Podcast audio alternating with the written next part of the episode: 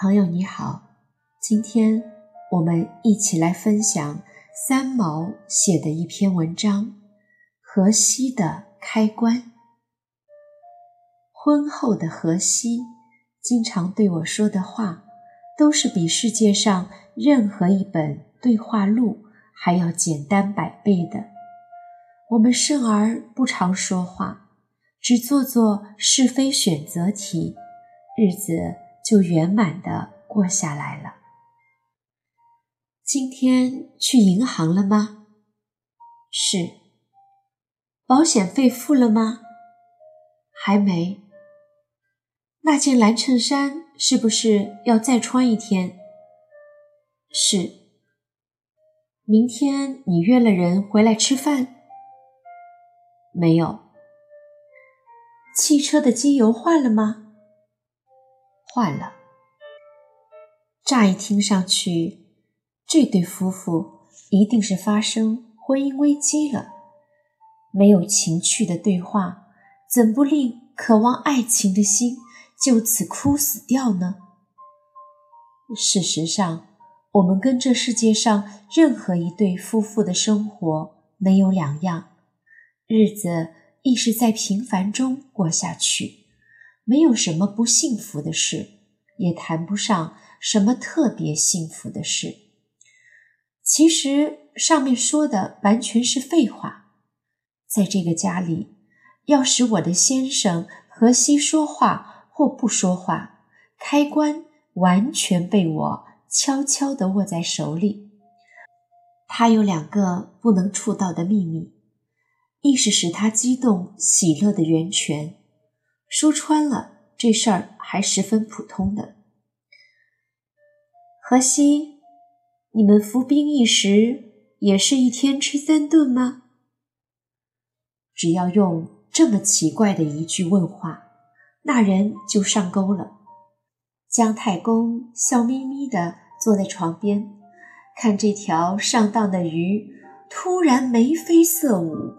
口若悬河，一怔稍息，敬礼吹号，神情恍惚，眼睛发绿。军营中的回忆，使一个普通的丈夫在太太面前突然成了英雄好汉。这光辉的时刻永远不会逝去，除非做太太的听得太辛苦了，大喝一声：“好啦！”这才算完。如果下次又想逗他，使他忘形的说话，只要平平常常的再问一句：“荷西，你们服兵役时是不是吃三顿饭啊？”这人又会不知不觉的跌进这个陷阱里去，一说能说到天亮。军营中的生活。并不算长的不能忍受，毕竟荷西只服了两年的兵役。我对我手里的河西的另外一个开关不敢去碰，情愿天天做是非提示的对话，也不去做姜太公。那条鱼一开口，可是三天三夜不给人安宁了。河西，窗外。有一大群麻雀飞过，我这话一出口，便知自己无意间触动了那个人的话匣子，要关已经来不及了。麻雀有什么稀奇？我小的时候，上学路上的麦田里成群的，我哥哥拿了弹弓去打。你不知道，其实野兔才是。那种草发炎的伤口，只要荷西，我不要再听你小时候的事情了，拜托啦！我捂住耳朵，那人张大了嘴，笑哈哈的望着远方，根本听不见我在说话。后来我爸爸说，再晚回家就要挨打了，你知道我怎么办？哈哈，我哥哥跟我，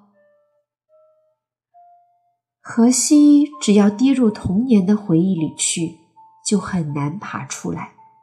只见他忽而仰天大笑，忽而手舞足蹈，忽而作势，忽而长笑。这样的儿童剧要比兵役剧还长。